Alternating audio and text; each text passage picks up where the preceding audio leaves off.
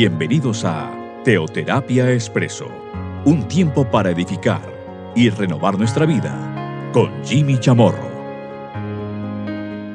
Muy buenos días, bienvenidos a Teoterapia Expreso, nuestra cápsula, nuestro espacio de cada fin de semana, de cada domingo. Estamos compartiendo ya últimamente una temática general, o sea, una serie, emblemas del Espíritu Santo. Emblemas, símbolos del Espíritu Santo. Hemos encontrado ya varios, algunos de ellos los hemos abordado. Eh, emblemas, como por ejemplo el agua. Bueno, a este sí que le hemos dedicado, sobre todo pues en los últimos dos, tres programas hemos hablado del Espíritu Santo, por ejemplo, como agua. El Espíritu Santo, la palabra de Dios me habla de él como, bueno, como fuego, como paloma. Y precisamente vamos a mencionar y vamos a abordar en este día este último que hemos mencionado, el Espíritu Santo como paloma, entre otros emblemas. Recordemos que este programa, este podcast, es emitido por eh, dos plataformas. Una de ellas es eh, SoundCloud, la cuenta de Jimmy Chamorro, ahí está, ahí está este programa, y todos aquellos los cuales hemos compartido en el pasado. Al igual que Spotify. Spotify es la cuenta de Jimmy Chamorro, entonces ahí encontrarán SoundCloud y por la plataforma Spotify. Especialmente compartimos este programa también por eh, la cadena de WhatsApp o sea, por mensaje de WhatsApp, audio de WhatsApp. Esto lo envío yo a unos grupos, ellos a su vez a otros, y se va compartiendo, se va compartiendo de una, pues de una manera tal que se pueda multiplicar este mensaje el mensaje de la palabra de Dios específicamente. El Espíritu Santo como paloma. Bueno, vamos a la palabra de Dios. Vamos a Lucas 3. Vamos a ver qué fue lo que sucedió en tan solo dos versículos, que es en los cuales nos vamos a centrar en este día. Lucas capítulo 3, versículo 21, al igual que el, el que le sigue, el 22. Dice así. Aconteció que cuando todo el pueblo se bautizaba, también Jesús fue bautizado. Llorando, el cielo se abrió.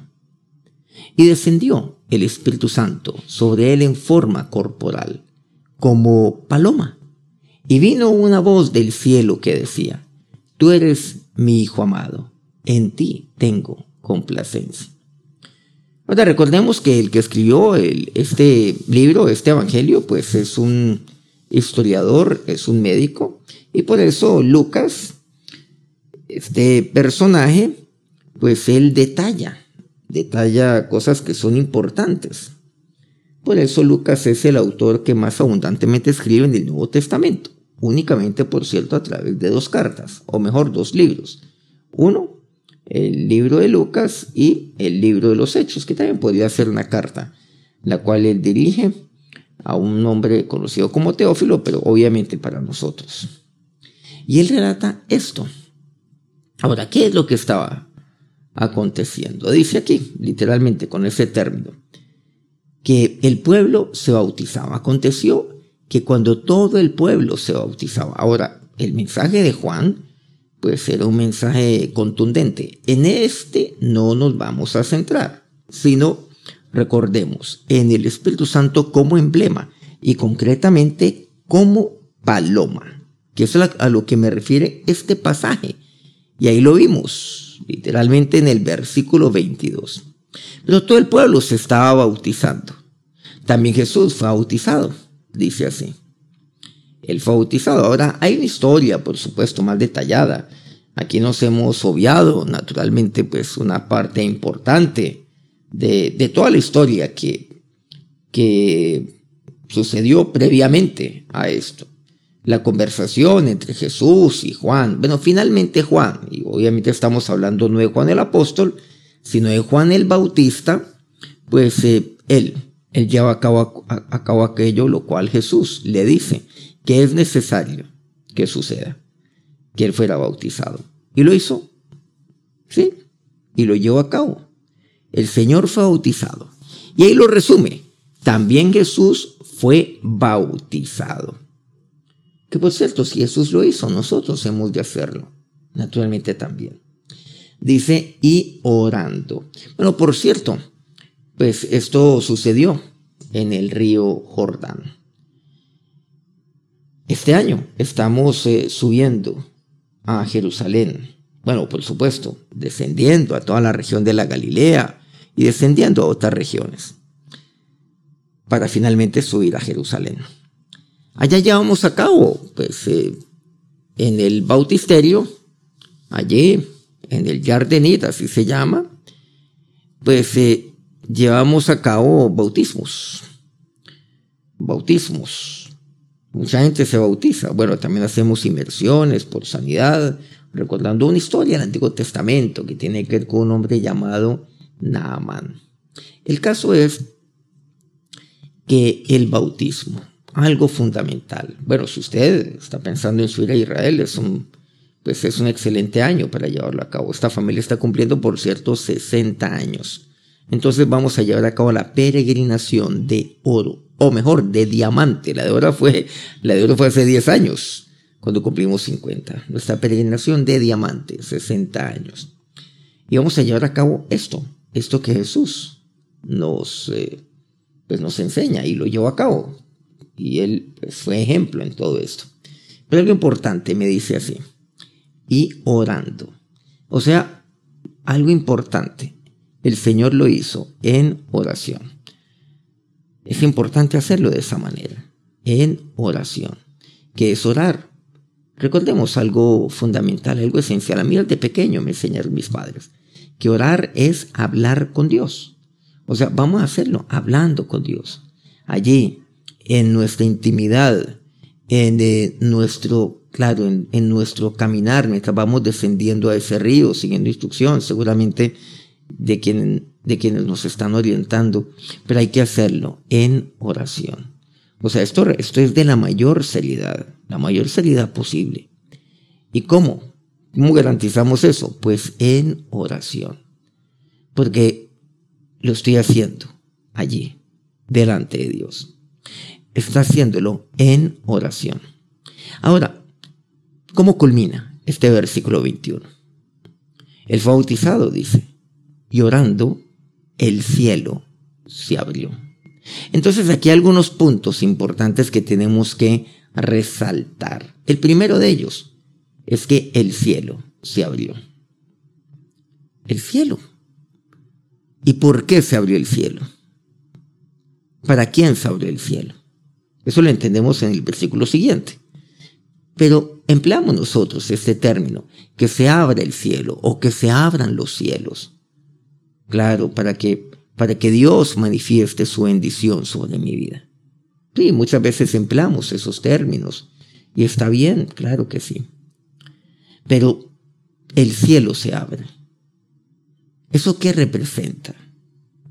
¿Eso qué puede significar?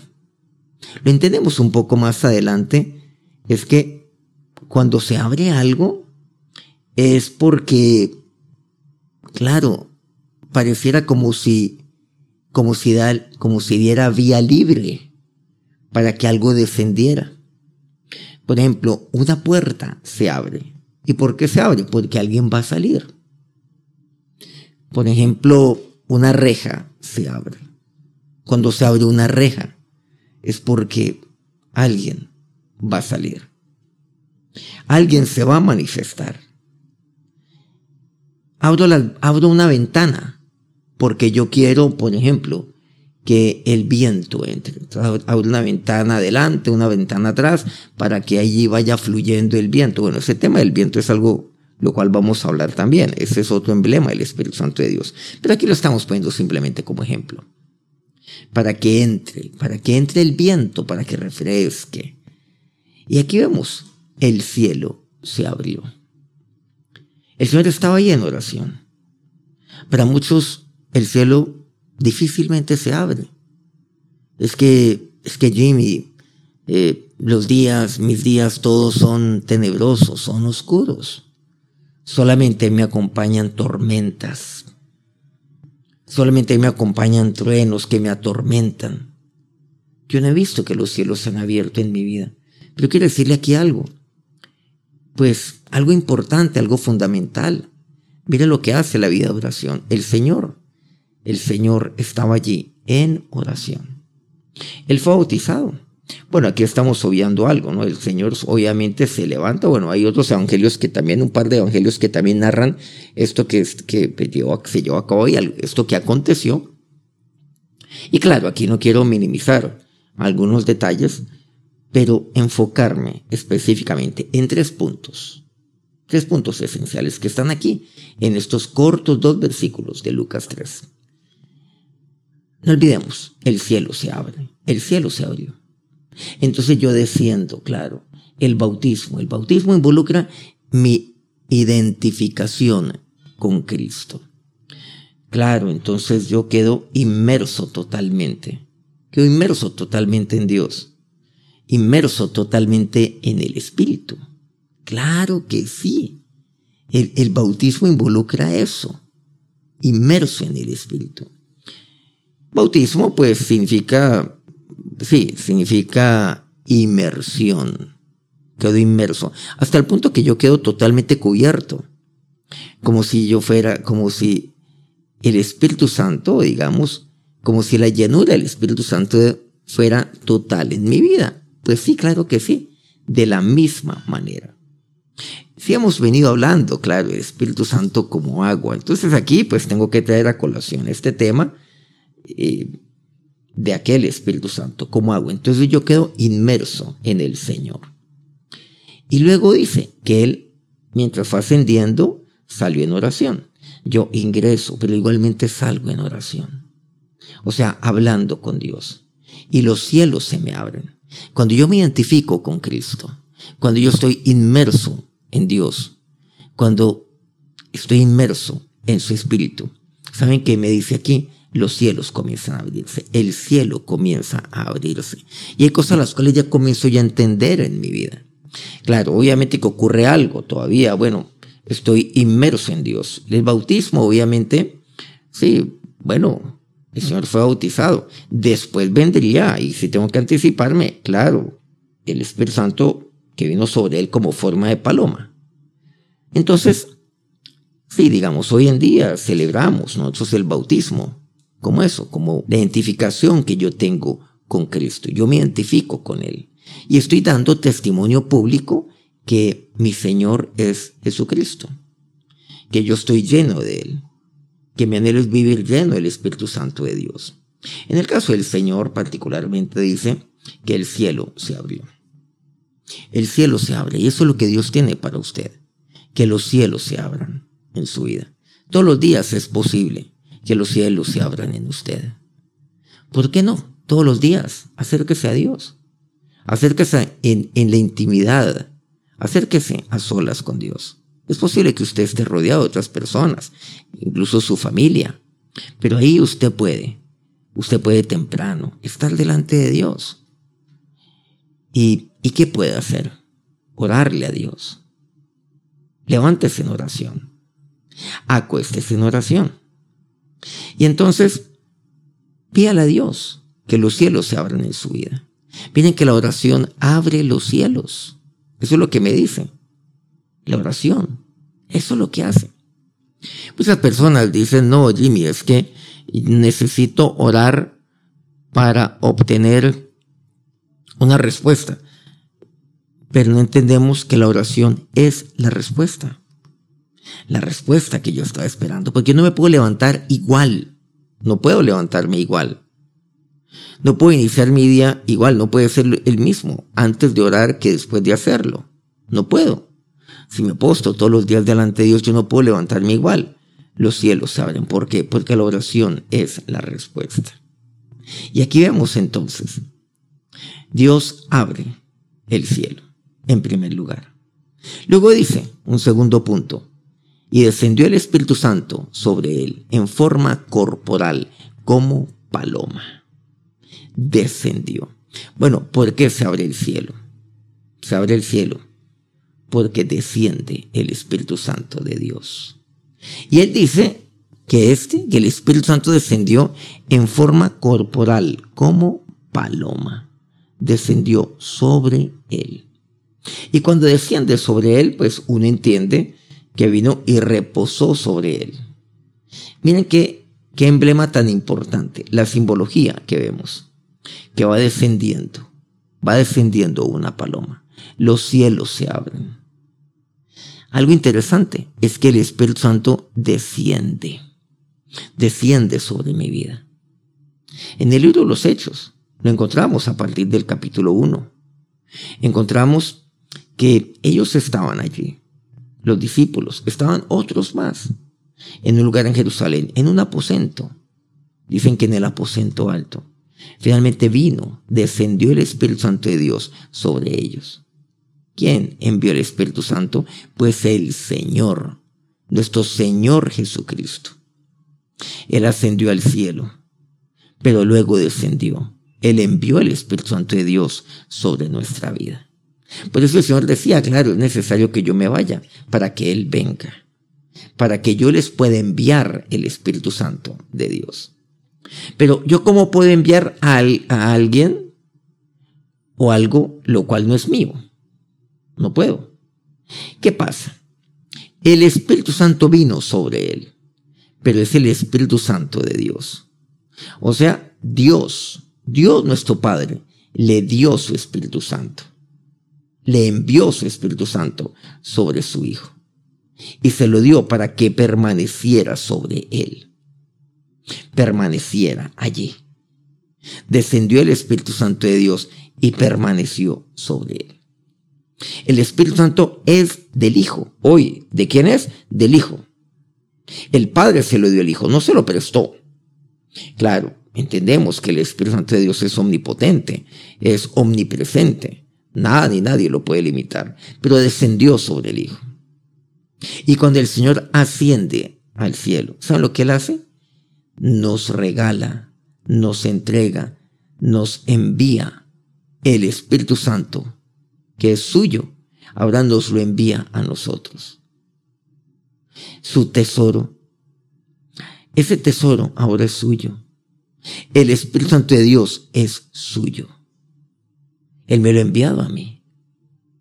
Porque el Espíritu de Dios ha descendido. Ha descendido. Como descendió ahí en el libro de los Hechos. Entonces, el Señor lo envía. ¿Por qué? Porque en Lucas 3, el Padre le envió su Espíritu sobre él y se lo dio. Y por eso todo lo que hizo el Señor, Él dice, no, es que el Padre que muere en mí, Él es el que hace las obras. Porque no olvidemos que Jesucristo, Él vino aquí. Y no vino como Dios. No. Él vino como hombre, como Jesucristo, hombre. Y las cosas que Él hizo, ¿por qué lo, por qué lo logró? ¿Por qué lo llevó a cabo? Porque su Padre estaba con Él y porque Él tenía el Espíritu Santo de Dios. Y por eso todas las cosas las llevó a cabo, porque el poder de Dios estaba sobre su vida. Y ese mismo poder está sobre usted. El Espíritu Santo de Dios vino sobre él en forma corporal, como paloma, que es el segundo punto para resaltar. Y en tercer lugar, luego dice, vino una voz del cielo que decía, ah, también, no olvidemos que el cielo se abrió. Y vino una voz del cielo que decía. Entonces el cielo se abre y ya yo puedo oír claramente la voz de Dios. Entonces vino una voz del cielo, la voz ¿De quién? Pues por supuesto, de Dios nuestro Padre. Es clarísimo que eso es lo que acontece. Y le dice, tú eres mi hijo amado, en ti tengo complacencia. Tú eres mi hijo amado. ¿Qué pasaje tan, tan, eh, tan maravilloso, tan bello el que aquí me dice? Es su Padre el que le habla. No vemos que el Señor entra y concretamente asciende de las aguas en oración. Entonces, dice que él estaba orando. Entiéndase, él estaba hablando, sí, hablando con Dios, pero más específicamente hablándole, sí, hablando con su padre, pero hablándole a su padre. Claro, parte del conversar con alguien es que yo le hablo a ese alguien y ese alguien me habla a mí. Entonces, la primera parte, ¿cuál es? De la, oración, que el Señor le habla a su padre. El Padre, ¿qué hace? Le envía su Espíritu Santo. Y luego, el Padre le responde a su Hijo esa oración. ¿Y qué es lo que le dice? Esa oración que está en la intimidad del Señor. Aquí no sabemos qué fue lo que le dijo a su padre, pero lo que sí sé es que estaba orando. Y le dice, tú eres mi hijo amado, en ti tengo complacencia. Y saben que esas palabras también hoy son para usted. Tú eres mi hijo amado, en ti tengo complacencia. Tú eres mi hijo amado, usted es el hijo amado también, usted es hijo amado de Dios. Claro, porque por medio de Cristo usted y yo somos hijos de Dios. Pero no somos hijos de segunda categoría, porque eso no fue lo que quiso nuestro Señor Jesucristo. No, para que usted y yo fuéramos hijos, hijos de nuestro amado Padre. Amado. Para que el amor eterno de nuestro Padre fuera sobre nosotros. No, usted no yo no somos hijos de segunda. No, somos hijos, hijos de Dios. Que tenemos un hermano mayor, que es Cristo, por supuesto. Que ese hermano mayor es nuestro Señor y Salvador, claro que sí. Que ese hermano mayor es mi sumo sacerdote. Que ese hermano mayor está sentado a la diestra del Padre. Que Dios le dio gloria. Lo hizo más glorioso que los cielos mismos, claro que sí. Que ese hermano mayor es aquel ante el cual usted y yo hemos de postrarnos, hemos de adorar, hemos de alabar, por supuesto que sí. Usted y yo somos hijos, sin embargo, de Dios, como lo es el Hijo. El Espíritu Santo de Dios únicamente le es dado a los hijos, no más. Y se lo dio a su Hijo Jesucristo. ¿Y su Hijo qué hizo? Padre, mi Espíritu Santo, el regalo que tú me has dado para ellos también. El Señor nada quiere para Él. Todo nos lo dio a nosotros. ¿Y saben por qué? Porque Él nos ama. Y usted es hijo amado de Dios. Pero quiero decirle que usted también es amado por el Hijo. Y Dios, nuestro Señor, nuestro Señor Jesucristo, lo ama tanto que le dio su Espíritu Santo de Dios. No lo retuvo para sí. Él nos lo envió y nos lo dio. Aquí la pregunta es, ¿será que mi Padre haya complacencia en mí? Esa es la pregunta. La pregunta es si mi Señor se complace en mi vida. Se complace en mi estilo de vida. Mi Padre. ¿Será que mi hermano mayor, que es mi Señor, se complace? Cuando hablamos acerca de este emblema tan importante, como es el Espíritu Santo de Dios, recordemos entonces, lo primero, los cielos se abren. Lo segundo, desciende el Espíritu Santo de Dios en forma de paloma. Y lo tercero, aquella voz que soy yo del cielo que decía, tú eres mi hijo amado. Crea que usted es hijo amado de Dios nuestro Padre. La pregunta es, ¿será que nuestro Padre hay en usted aquel hijo en el cual él se complace. Usted está viviendo para complacer a quién. ¿A quién está complaciendo? Hay personas que son muy complacientes con todo el mundo. Terrible. Viven de complacer a otros. Otros dicen, no, es que no me gusta. No, yo no vivo para complacer a nadie. Yo vivo es para mí mismo. Y hoy en día eso es lo que, por cierto, la mayoría de la gente profesa. Bueno, yo no creo eso. Yo la verdad creo que la gente es para complacer a otros. Claro que sí. Eso es falso, ¿no? Es que yo para complacer a mí mismo. ¿cierto? Entonces, claro. Bueno, y sigue para complacerse a sí mismo, entonces, ¿por qué publica en redes sociales como buscando aceptación? ¿Y por qué se afecta cuando alguien le dice lo que usted no quiere oír? Bueno, las redes sociales por lo general, pues no es que sean muy edificantes para absolutamente nada. No, la gente siempre vive para complacer. Bueno, sí, yo para complacerme a mí mismo. No, el hijo no vivió para complacerse a sí mismo. El hijo vivió para complacer al padre. ¿Es usted aquel hijo amado, aquel hijo amado que complace al Padre? ¿Es usted aquel siervo que complace a su Señor? Esa es la pregunta que tenemos que formularnos. Con este emblema, el emblema del Espíritu Santo de Dios, claro, vino y permaneció sobre él.